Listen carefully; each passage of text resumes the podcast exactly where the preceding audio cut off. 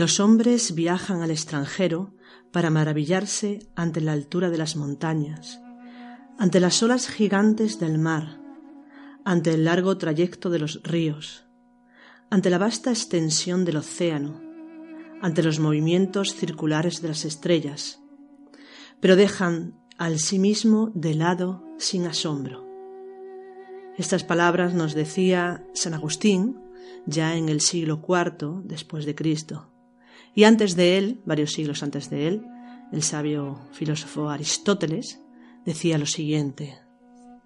El conocimiento de uno mismo es el primer paso para toda sabiduría. Y de esto es de lo que vamos a hablar hoy, del conocimiento de uno mismo. Hola, bienvenidos y bienvenidas un día más.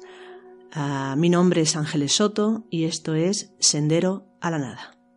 Un programa en el que intentamos tratar temas sobre psicología, sobre autoconocimiento, sobre tradiciones espirituales, sobre religión y espiritualidad, de todas las tendencias, de todos los, eh, tiempos. Hoy, como ya he comentado, vamos a hablar sobre el autoconocimiento, el conocimiento de uno mismo y sobre algunos conceptos que para poder eh, ahondar en el conocimiento de uno mismo hay que tener claros. A veces cuando tratamos temas como estos eh, solemos caer en muchas abstracciones, en decir palabras muy bonitas, pero que finalmente no nos llevan a nada, porque se quedan eso, en, abstracciones. Yo suelo decir que para poder conocerse a sí mismo, igual que para poder de alguna manera ahondar eh, en, el, en el ámbito del espíritu, uno tiene que concretar, uno tiene que ser más práctico que nadie y tiene que tener las cosas muy claras, muy bien asentadas, para luego, de alguna manera, dejarse llevar y poder volar mm, en, brazos, ¿no? con las alas del espíritu. Pero para ello necesitamos, eh, como ya nos decía San Agustín, o, como nos dice también Aristóteles, entre otros autores, tanto de la antigüedad como modernos, que es necesario eh, conocerse a sí mismo. Pero ¿qué es eso de conocerse a sí mismo? Fijaos que también eh, dentro de los estudios eh, que, implican todo un desarrollo de lo que es esa dimensión espiritual de, la que tanto hablamos aquí, eh, hablamos de que existen tres líneas de conocimiento, tres líneas de trabajo en las que tenemos que, de alguna manera, pues eso, trabajar. Una de ellas sería el, de la que vamos a hablar hoy, que es el conocimiento de sí mismo. Otro sería el trabajo con las propias energías, ah, que tenemos pendiente hablar de ello. Y otro sería el tema de la solidaridad, un tema que, que intentamos, pues, de alguna manera hablar Mm, sobre todo en relación con lo que son las, virtudes o el desarrollo de esas potencialidades a nivel interno que nos permiten eh, no solamente ser eh, mejor personas y relacionarnos mejor con nosotros mismos, sino sobre todo relacionarnos mejor con los demás. Hacer de, nuestra vida y de, nuestro entorno un lugar más apacible, más pleno, más feliz, en definitiva. Eh, pues como decía, por ejemplo, Germán Gess, eh, la felicidad, la felicidad mm, es un cómo, no un qué. Es decir, es un talento, no un objeto. Habría que añadir también que es un talento que se puede aprender. Pero para aprender ese talento de ser feliz, de ser consciente, de despertar esa espiritualidad que todos tenemos, hay que aprender ciertas eh, técnicas, podemos decir, ciertas prácticas, ciertos sistemas, cierta didáctica incluso, que nos pueden ayudar a, andar ese camino que en principio se nos presenta tan, tan, tan abstracto. Bien, de esto decimos es lo que vamos a hablar hoy. Y eh, dentro de lo, que, de lo que es ese primer paso, ese conocerse a sí mismo, eh, que habría muchas formas de, llamarlo, entre ellas podemos decir pues el morir psicológico, es decir, morir en el sentido de hacer desaparecer ciertas tendencias, eh, cambiar o integrar ciertas actitudes ciertas manifestaciones tanto mentales, emocionales como eh, instintivas que aparecen en nuestro interior. Cambiarlas de tal manera que se transforman en otra realidad. Por lo tanto, se puede hablar incluso de una muerte psicológica que a nivel de tradición, a nivel de, de iniciación, pues implica ese paso de un estado a otro estado más profundo de mayor integración. También sería lo que podemos decir la disolución de lo que no soy o la disolución de aquello que llamamos el ego o también lo podríamos decir el subconsciente, aquello que no conocemos. Porque como, como decía también Carl Jung, dice, uno no alcanza la iluminación fantaseando sobre la luz, sino haciendo consciente la oscuridad. Lo que no se hace consciente se manifiesta en nuestras vidas como destino.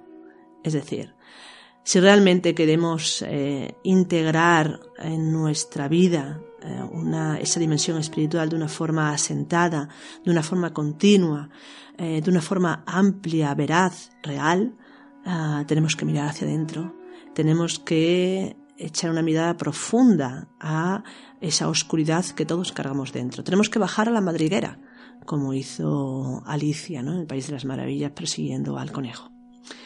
Eh, eso es lo que implica pues ese conocimiento de sí mismo. Pero vuelvo a decir, todo esto son palabras muy bonitas, eh, pero que la pregunta clave, la pregunta clave es cómo, cómo hacemos eso.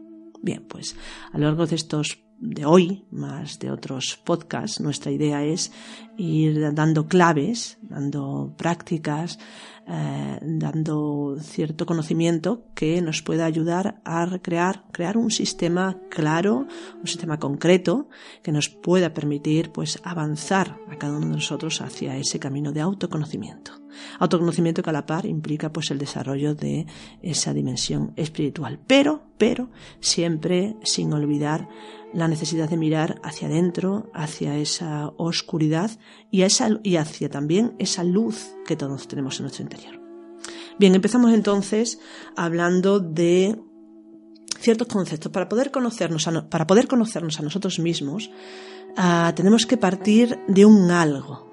Decimos que si uno mira hacia adentro, lo primero que encuentras es abstracción, como una especie de nebulosa en el interior que no es capaz de, bueno, de discernir ni de, ni de percibir nada de forma concreta. Por eso, de alguna manera, las tradiciones o aquellos maestros y maestras que han ido delante de nosotros, nos han ido legando en, los diferentes textos, en las diferentes tradiciones, nos han ido legando sistemas para poder comprender eh, no solamente el mundo del espíritu, también nuestra propia psicología y poder partir desde esa visión que nos permita a partir de ahí no solamente avanzar en el conocimiento de nosotros mismos, sino incluso llegar a superar ese legado o ese conocimiento que nos han dejado. Esa es la idea.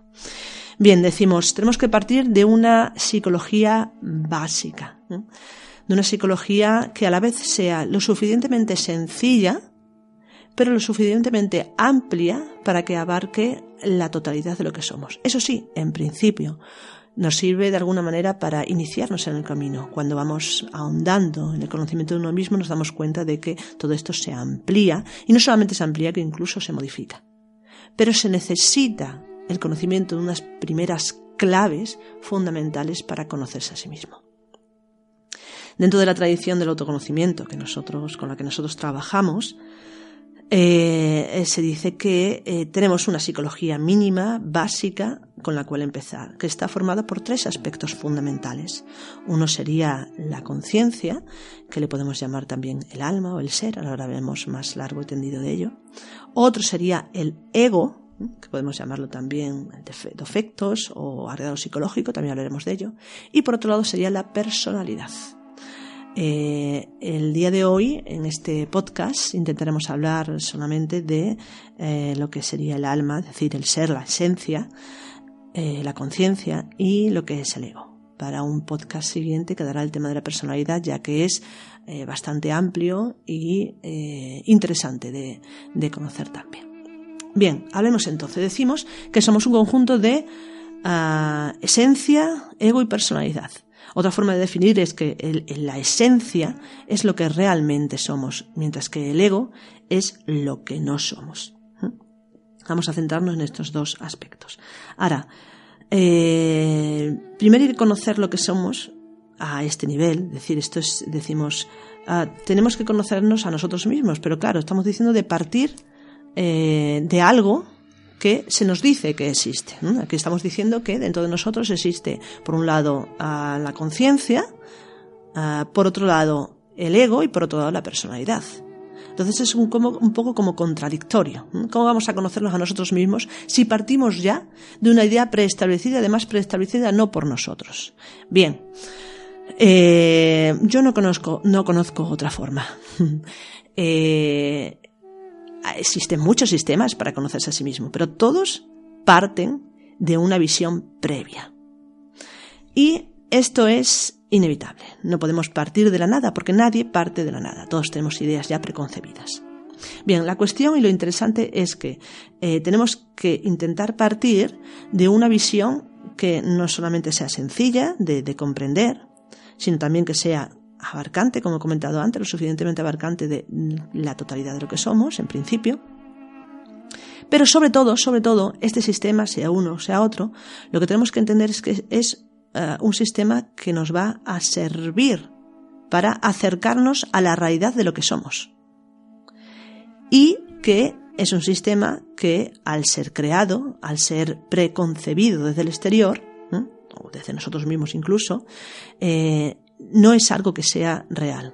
Voy a intentar explicar esto un poquito mejor.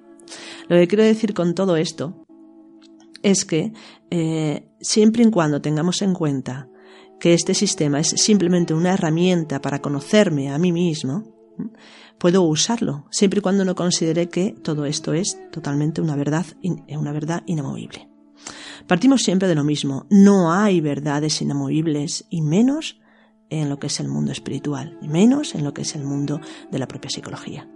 Y si partimos de esa idea de que estamos buscando una verdad inamovible, bien, o ya una de dos, o nos eh, eh, pegamos un golpe contra la realidad, o nos empezamos a acostumbrar a que eso no es así.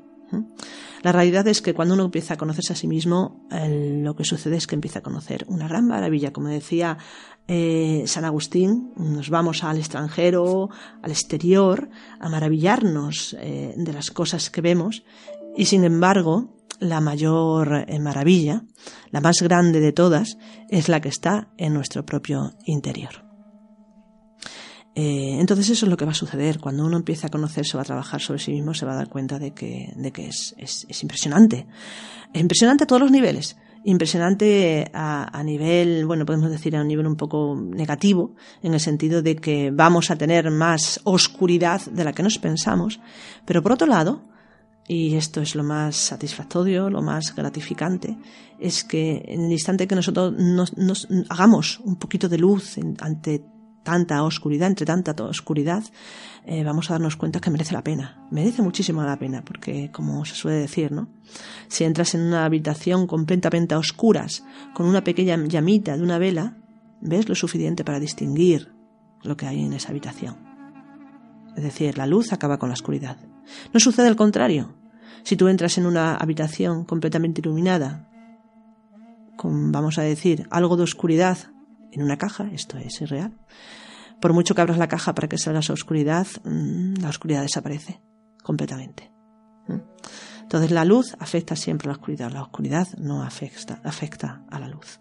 Por eso es tan importante el mirar hacia adentro, que implica eso, implica eh, encender llamas en nuestro interior, encender una luz que va a permitirnos si a lo mejor no volvernos expertos en nuestra psicología, que tampoco realmente es lo que se busca, sino conseguir una vida más, más plena, eh, más feliz, podemos decir incluso, más íntegra, más conectada con esa realidad espiritual que de una u otra forma todos los que escuchamos estos podcasts, los que hacemos estos podcasts, buscamos. Bien, y ya sin más preámbulo, vamos a hablar de qué consideramos o, a qué nos referimos cuando decimos esencia o cuando decimos ego o cuando decimos personalidad. Bien, la esencia es, eh, cuando hablamos de la esencia o la conciencia, no confundamos con estar consciente eh, en contraposición con estar dormido. Estar consciente, eh, de alguna manera, es asimilar, integrar la realidad de lo que somos a todos los niveles. Por lo tanto, también a nivel espiritual, como a nivel psicológico, como a cualquier otro nivel. Por lo tanto, no es estar simplemente despierto, no es simplemente darse cuenta de algo, no, es un darse cuenta con mayúsculas. Por eso, en diferentes tradiciones a la conciencia o a la esencia se le ha asimilado a al Tao. Se le ha asimilado también a la unidad, se le ha asimilado a la totalidad. Dicho de otra manera, la conciencia sería esa chispa divina de la que todos participamos según las diferentes tradiciones. También sería lo que se ha llamado en otras tradiciones el alma. De momento vamos a utilizarlo así, aunque habría que clarificar, y será un tema que clarifiquemos con el tiempo, la diferencia entre alma y espíritu, porque eh, hay, hay diferencia. Pero en principio podemos decir que esa, esa conciencia en nosotros es ese alma o esa, esa, ese espíritu mm, que nos conforma. Se dice también que la esencia es lo que siempre hemos sido, lo que siempre seremos, lo que somos realmente.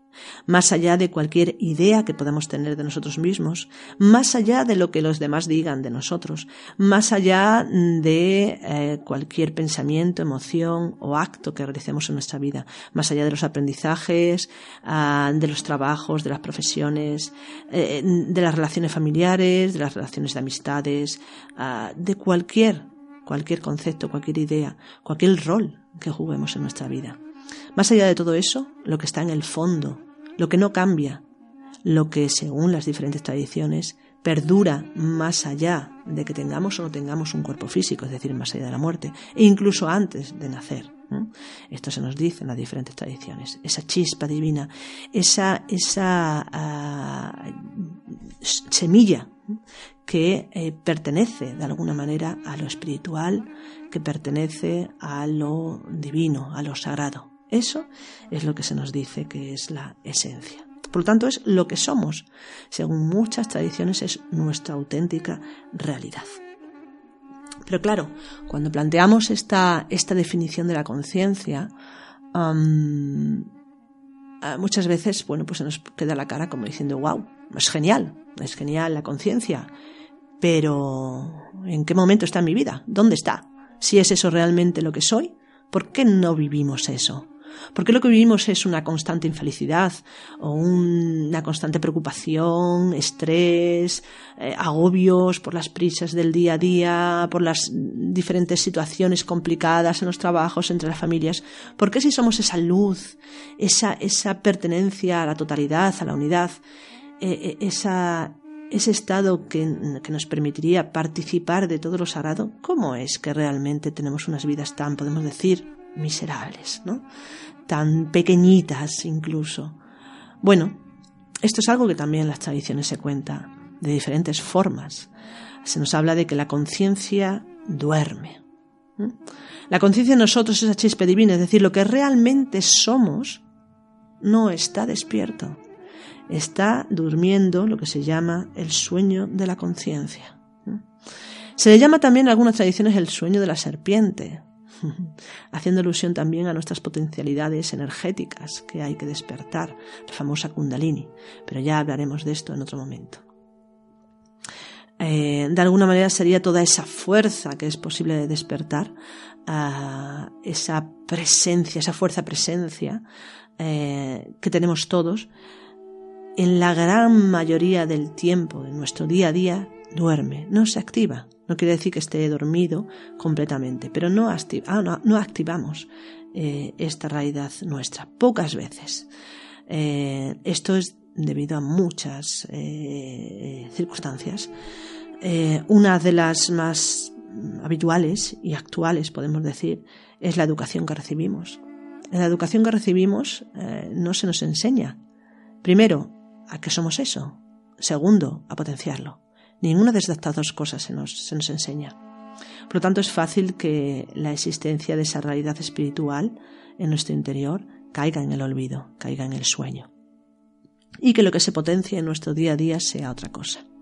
Lo que se potencia en nuestro día a día es la personalidad, Ah, que se potencia además con la educación que recibimos, las ideas que tenemos de nosotros mismos, que si somos eh, pues dentro de una profesión u otra, o unos cargos familiares u otros, etc. Eh, y por otro lado también el ego. El ego también tiene una presencia bastante habitual en nuestro día a día y ahora hablaremos eh, lo que sería el ego. De hecho, se dice, hablando de la conciencia, que eh, en la tradición se dice que solamente existe una enfermedad En la actualidad se habla muchísimo de la psicosomatización, es decir, de cómo la psiquis, los pensamientos, las emociones pueden afectar a nuestro cuerpo físico y enfermarnos. Bien, dentro de la tradición se dice que eh, la psicosomatización no es a ese, nivel, es a un nivel mucho más profundo. Se dice que realmente solo existe una única enfermedad, una única enfermedad y que todos tenemos la misma enfermedad. No hay ni un ser humano sano, excepto aquellos que despiertan. ¿Cuál sería entonces la enfermedad que compartimos todos los seres humanos? Pues eh, la dormida de la conciencia. El hecho de que tengamos subconsciente, es decir, que hay una parte de nuestra propia psicología, de nuestro mundo interior que no conozcamos. ¿Cómo es posible que no sepamos quiénes somos? Que no nos conozcamos. ¿Cómo es posible que no sepamos hacia dónde va nuestra vida, de dónde venimos? ¿Qué es lo que tenemos que hacer? Se dice también, por ejemplo, que los animales, las plantas, cuando nacen, ah, saben lo que tienen que hacer. Una planta, por ejemplo, yo que es una palmera, no va a plantearse si tiene que crecer como palmera o como almendro. La propia naturaleza ya le hace ser eso. Sin embargo, nuestra propia naturaleza eh, nos hace crecer, lógicamente, a nivel físico, está más que claro, pero a nivel psicológico hay algo que falla hay algo que está de alguna manera incompleto, aunque esto no tendría por qué considerarse como un fallo. Vamos a decirle más bien que está incompleto. ¿Cómo es posible que no sepamos cuáles son las causas más profundas, a veces, de nuestros malestares en el día a día? ¿Por qué nos enfadamos? Y no vale decir porque han hecho alguien me ha dicho algo, ¿no? Porque a veces no te dicen ese algo y también te enfadas. O a veces simplemente ya te levantas enfadada o enfadado. Entonces, no, las causas reales de por qué nos enfadamos, de por qué tenemos envidia, de por qué nos dejamos llevar por la pereza, por la gula, de por qué eh, nos, dejamos llevar también por estados de, de soberbia, de vanidad. Las razones profundas están en nuestro interior y están precisamente en esa parte de nosotros que no conocemos. Porque cuando alguien se pregunta ¿por qué haces esto? Algo que muchas veces nos perjudica. ¿Por qué hacemos cosas que nos perjudican? No sabemos por qué. Por eso tan importante es llegar a conocer esa oscuridad que hay en nuestro interior, ese subconsciente. Por eso decíamos, el subconsciente en sí es patología. El patos primario, como decían, es decir, la, la enfermedad primera, la enfermedad única. A partir de ahí, todo lo demás es psicosomatización. Así que sí, es normal que los pensamientos y las emociones afecten al cuerpo físico, pero es que esos pensamientos y esas emociones no son la causa de la enfermedad física. Ese tipo de pensamiento y ese tipo de emoción que enferma mi cuerpo físico son en sí ya síntomas de la enfermedad primera, que sería que no me conozco a mí mismo. ¿Mm? Bien, entonces, continuando con, eh, la conciencia y el ego y la personalidad. Hablamos entonces, decimos que la conciencia en sí es lo que somos, es esta parte divina, es la parte realmente de la que podemos hablar menos. ¿Por qué? Y aquí está la maravilla de, de realmente del autoconocimiento. Cuando uno experimenta a esa realidad consciente, se experimenta siempre como algo nuevo, de instante en instante. No hay un instante que se repita. Por lo tanto, se puede decir muchas cosas de la conciencia y a la vez muy pocas. Porque no es algo mecánico, es todo lo contrario, es algo nuevo de instante en instante. Por lo tanto, no se podrá definir nunca completamente, porque será siempre algo, un campo nuevo a descubrir, una realidad nueva a integrar. Y eso es lo, lo increíble de este, mm, bueno, de este conocimiento de uno mismo, que uno no se cansa nunca que uno no acaba nunca. Esto puede a veces desanimar, decir, wow, pero es verdad, uno no puede llegar a conocerse a sí mismo completamente. Y ahí, en eso, está la maravilla de ese autoconocimiento. No te vas a aburrir nunca, no te vas a sentir solo nunca, eh, no te vas a deprimir nunca. ¿Por qué? Porque muchísimas cosas que experimentar, que sentir, de las que participar en nuestro interior. Eso sería, sería lo que, a grandes rasgos y brevemente, la definición de lo que es la conciencia. Pero para empezar, está bien. Volvemos a decir, es lo que somos, lo que siempre hemos sido y lo que siempre seremos. Pero la pregunta se plantea, ¿por qué si somos eso no se manifiesta en mi día a día? Pues porque, como hemos dicho, duerme, y si la conciencia duerme, aparece el sustituto de la conciencia, o, dicho mejor, los sustitutos de la propia conciencia. ¿Y qué serían esos sustitutos de la propia conciencia? Pues lo que se ha llamado también en diferentes tradiciones el ego. El ego o agregado psicológico es un término que nos gusta mucho. Agregado psicológico porque lo define muy claramente. Define que ese ego es una parte que nosotros mismos nos hemos añadido a nosotros mismos, que hemos recreado en nuestro interior. Eh, no sabemos si por necesidad o no, pero la verdad es que somos nosotros los que hemos creado estos agregados psicológicos o estos egos. Para poder entender un poquito más, nosotros trabajamos bastante Mm, en relación al ego con cómo se ha definido en, el cristianismo, pero de una forma más amplia, más profunda, es bueno, según nuestro parecer. Eh, ¿A qué me estoy refiriendo? Una forma de definir el ego sería hablar de los ah, defectos capitales. Nosotros llamamos defectos porque no nos gusta la palabra pecado. Hemos olvidado esa palabra, vamos a decir defectos. ¿Cuáles serían los defectos capitales? Normalmente son siete, aunque ojalá fueran siete. Podemos decir que esos siete son cabeza de legión. Hay muchísimos más detrás. Pero igualmente, eh, eh, bueno, se pueden trabajar.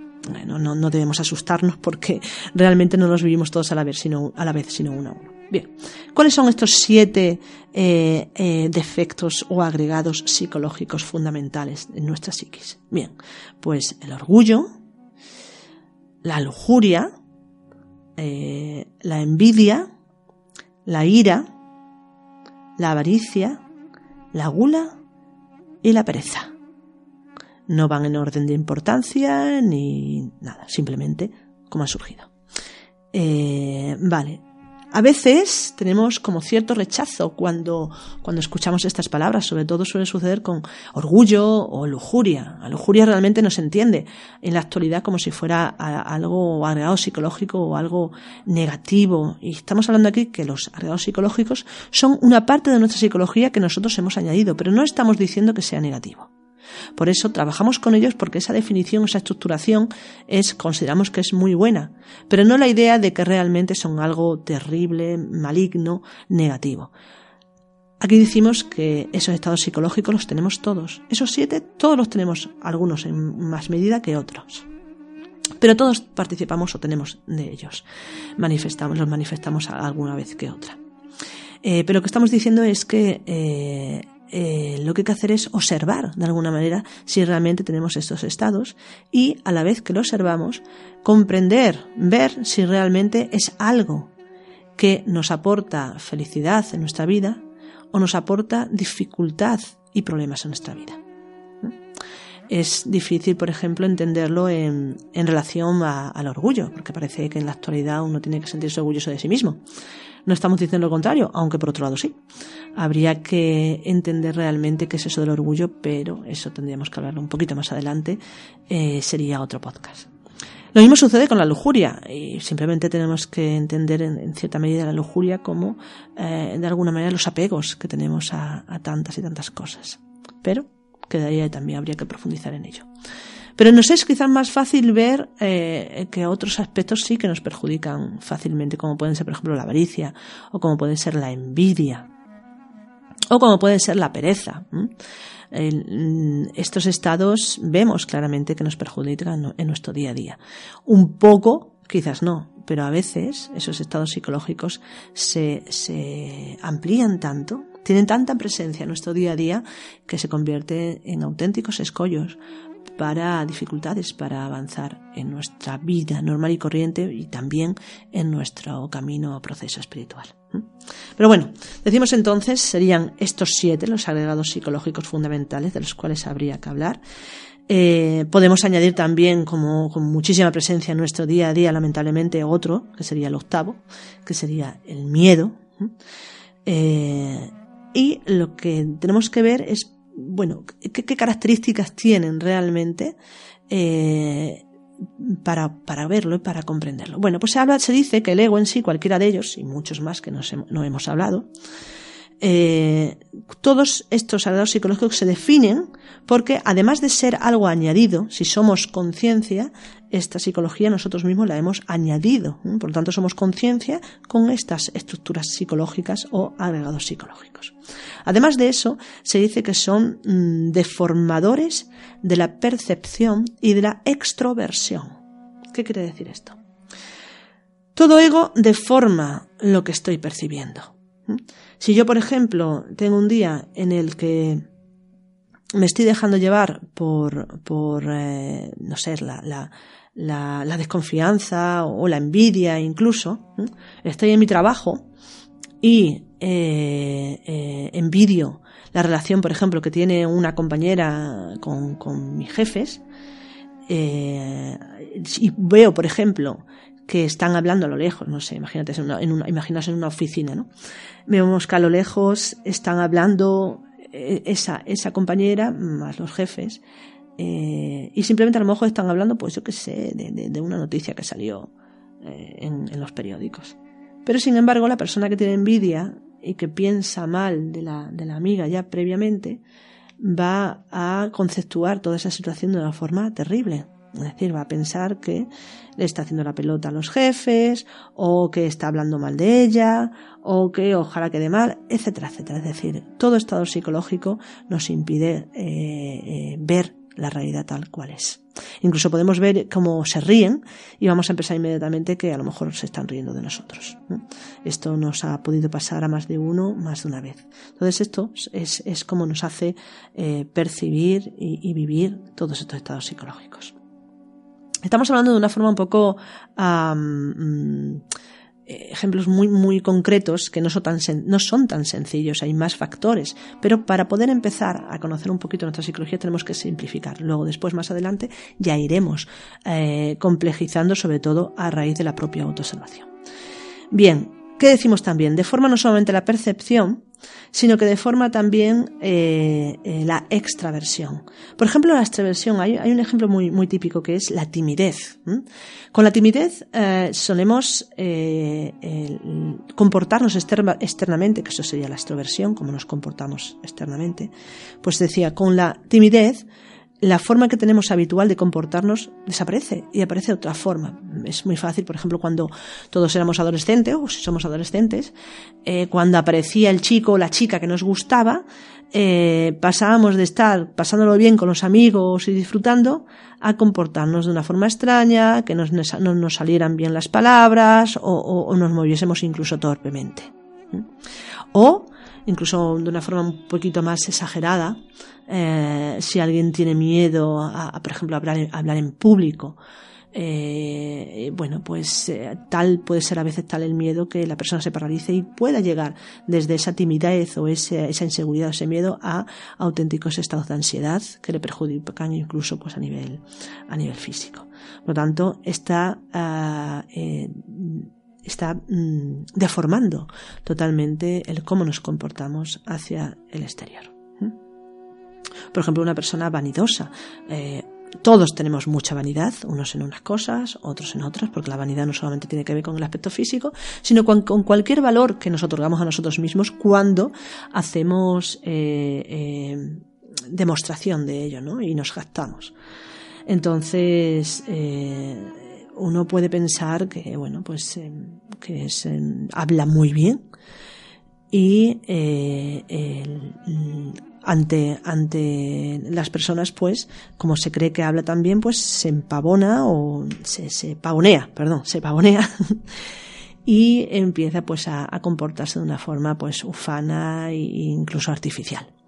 Entonces todo esto es lo que hacen esos estados psicológicos. Muchas veces cuando pasan esas situaciones, nos vemos fuera de la situación en la que, por ejemplo, estábamos hablando o pensando mal de nuestra compañía de trabajo, o cuando dejamos ya la situación en la que tenemos que hablar en público, o cuando ya no tenemos público delante en relación a la, a la vanidad, eh, nos decimos a nosotros mismos, pero ¿somos idiotas o qué? ¿Qué, qué? hemos hecho? ¿Por qué nos hemos comportado de esa forma? ¿Por qué hemos pensado de esa manera si en el fondo no somos así? ¿Mm? Esto nos pasa mucho. ¿Por qué? Porque es verdad, en el fondo no somos así. Pero en la superficie sí. es decir, el fondo, lo que somos, la conciencia, está libre de todas esas tendencias eh, constreñidoras, y, esclavizadoras. Sin embargo, a nivel más de la superficie, o más de lo que sería el subconsciente, aunque no tan en la superficie, más menos, a veces más, a veces menos, eh, ese agregado psicológico, ese ego, es el que toma las riendas y decide por nosotros pensar mal, decide por nosotros pavonearse y decide por nosotros pasar miedo. Cuando sabemos perfectamente que podemos eh, actuar y podemos pensar mucho mejor de lo que lo hemos hecho. Bien, eso es lo que hace pues el agregado psicológico. ¿Qué más hace el ego o agregado psicológico? Se rige por la ley del más. ¿Qué quiere decir eso? Que por mucho que una persona ah, grite y se deje llevar por la ira y grite un día y otro día y otro día, no se le va a acabar la ira. Al contrario. De hecho, mientras más nos dejemos llevar por un estado psicológico, más le damos de comer, más grande se hace y más fácilmente se manifestará hacia el exterior. De esta manera, hay algunos autores que dicen que el agrado psicológico, el, ego en sí, es memoria acumulada en nuestro interior. No memoria mental solamente, sino memoria mental, memoria emocional, memoria instintiva, memoria motriz. Por lo tanto, si nosotros nos dejamos llevar todos los días por la ira, o por el miedo, o por la vanidad, o por la ansiedad, todo nuestro cuerpo a nivel instintivo nuestra psiquis, a nivel de emociones, a nivel también de pensamientos, a nivel de, hormonas en relación a, lo que sería eh, el cuerpo físico, eh, nos acostumbramos, el cuerpo se acostumbra a recibir ese mismo tipo de alimento una y otra vez, una y otra vez, y nos volvemos adictos, adictos mentales, emocionales e instintivos y motrices. Lo cual hace que la siguiente vez sea muy fácil dejarse llevar si nos dejamos llevar un día por la envidia y otro día y otro día, al tercer día será mecánico. No tendremos ni que pensarlo. Saldrá de forma instantánea. Por eso decimos muchas veces que solamente se necesita que nos aprieten un botón y como una maquinita saltamos con ira o saltamos con envidia o saltamos con miedo o saltamos con cualquier otro estado psicológico. Por lo tanto, eso habla no solamente de que se rige por la ley del más, que cada vez se hace mayor mientras más lo, lo vivamos, mientras más lo potenciamos, sino que también es completamente mecánico. Son como, como eh, programas, programas establecidos en una especie de robot cuando actuamos de esa manera. Da igual lo que, lo que, como estemos previamente, que si nos aprietan ese botón vamos a saltar. Entonces es, es importante dentro de lo que es el autoconocimiento, conocer las claves de alguna manera para, para trabajar todo esto y ir eh, de alguna manera aprendiendo a no alimentar esos estados. Una clave, ya digo, no, no es fácil quizá al principio de aplicarla, pero con las diferentes claves y técnicas que vamos ayudando, cada uno podrá ir haciéndolo. Pero una clave es que si, si el ego en sí, la estructura psicológica, este miedo, esta ira, etcétera, etcétera, eh, son mecánicos y, y ocupan bastante espacio de nuestra psiquis, hagamos que sea otra realidad la que ocupe ese espacio. De otra manera, hagamos que en nuestro día a día se manifieste cada vez más la conciencia y no el ego. Mientras más esté en nuestro día a día la conciencia presente, la realidad de lo que somos presente, menos tiempo y espacio le dejamos al ego para que surja. Entonces esto es una forma de trabajar, pero eh, tendremos que hablar de cómo hacer eso.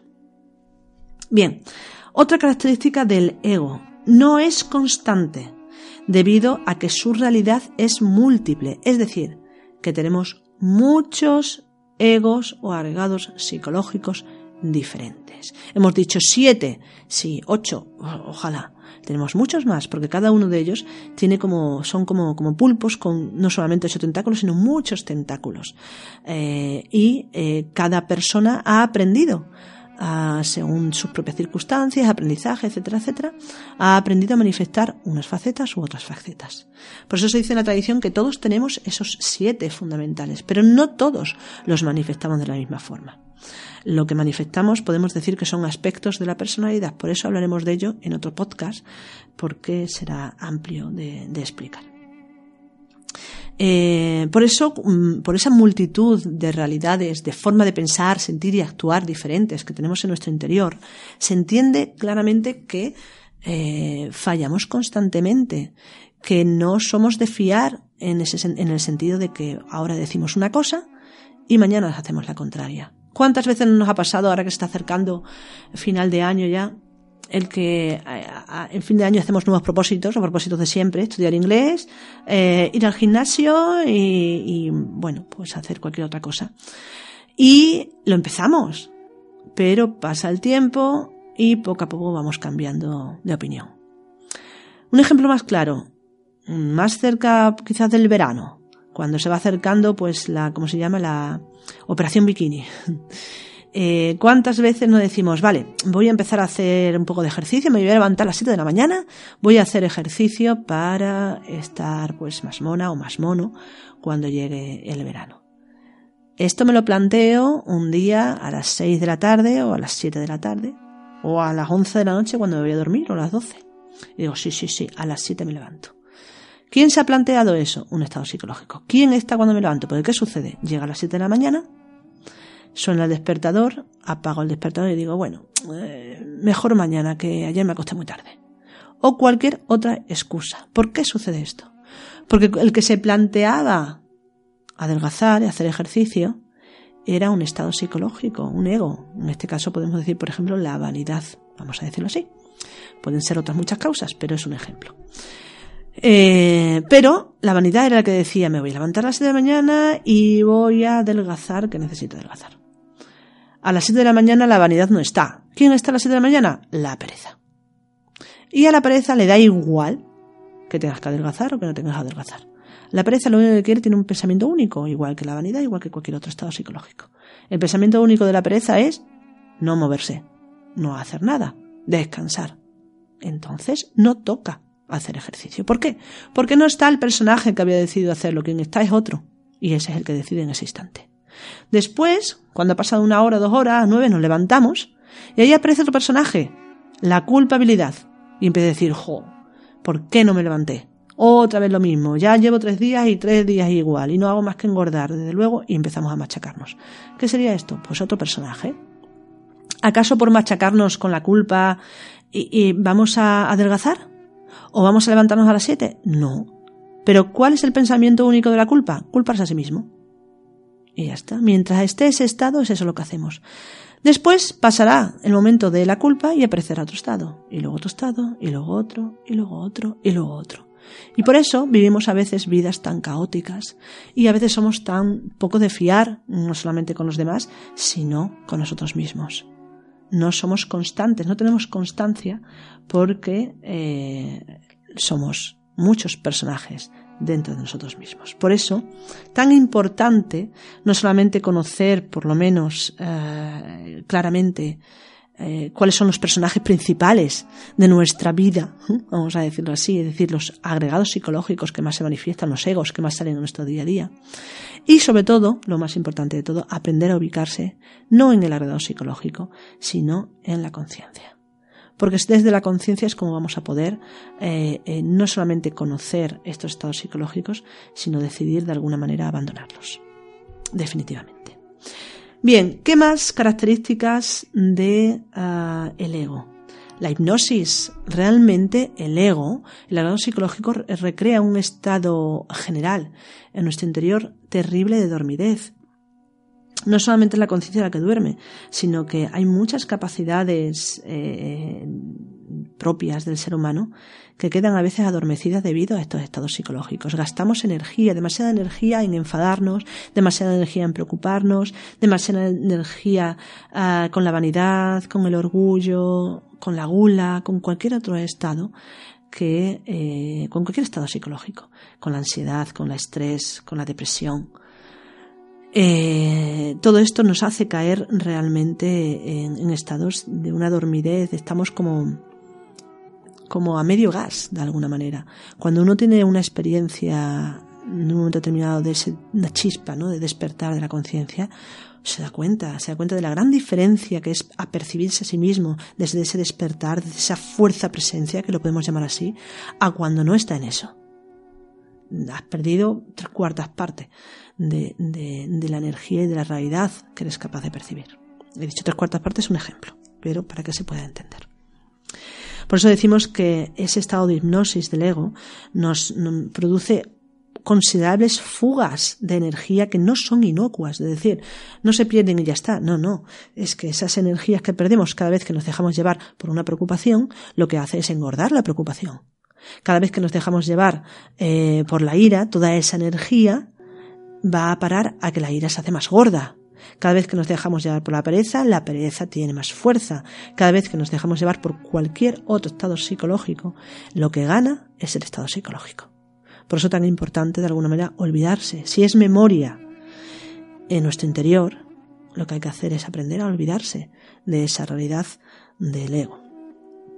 También el ego nos, nos hace que percibamos el mundo como dual, como separado.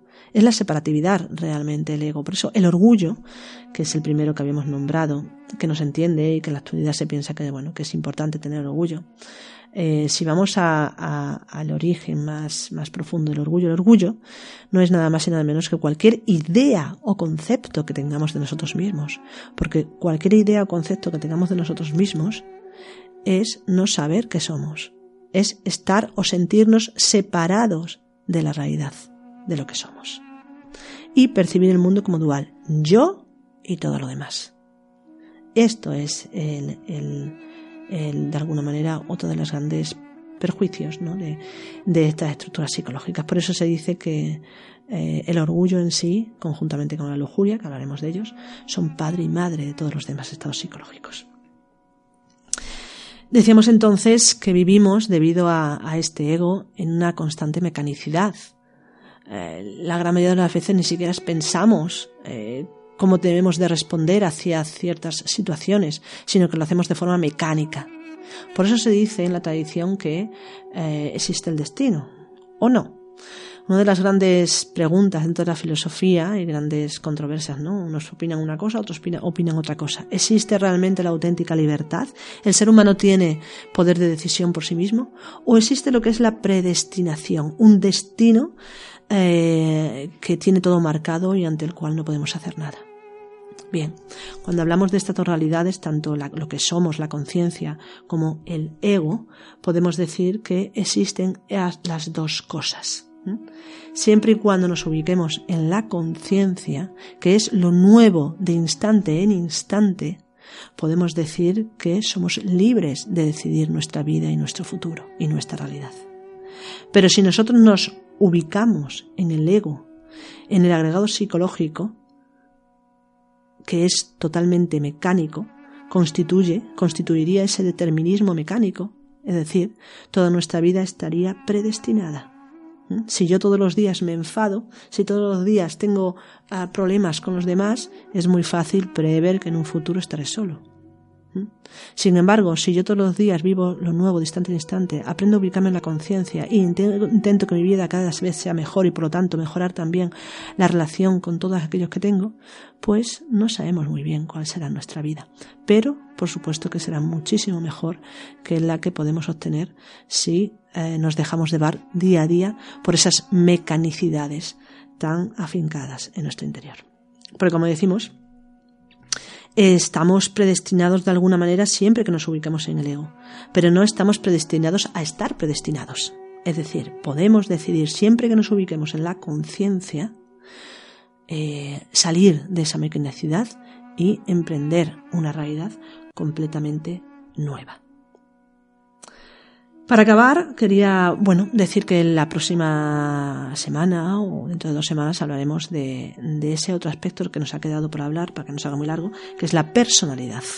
Hablaremos largo y tendido de ello y eh, podemos, podremos entender, pues, tener una idea básica pero importante, fundamental, de qué es esa psicología básica con la que tendremos que trabajar. Primero, lo que es esa psicología. Un poquito más adelante hablaremos de las herramientas necesarias para trabajar con esa psicología. Bien, eh, acabar con una frase de Jung que dice lo siguiente. Aquel que mira hacia afuera sueña. Aquel que mira hacia adentro despierta. Por eso tan importante conocer mínimamente nuestra propia psicología. Eh, aquí acabamos. Eh, siempre recordaros que podéis consultar nuestra página web, escribirnos o verlos, informaros de los cursos que realizamos y de los artículos que hay colgados en la página web. También deciros que cualquier duda o cualquier comentario que queráis hacer, podéis hacerlo en, la caja de aquí de iVoox. Y en la medida pues bueno, os, contestaremos lo, antes eh, posible. Nada más, espero que toda esta información os sea útil y vuelvo a decir, cualquier duda podéis consultarnos a través de iVoox o a través de la página web. Hasta otro día.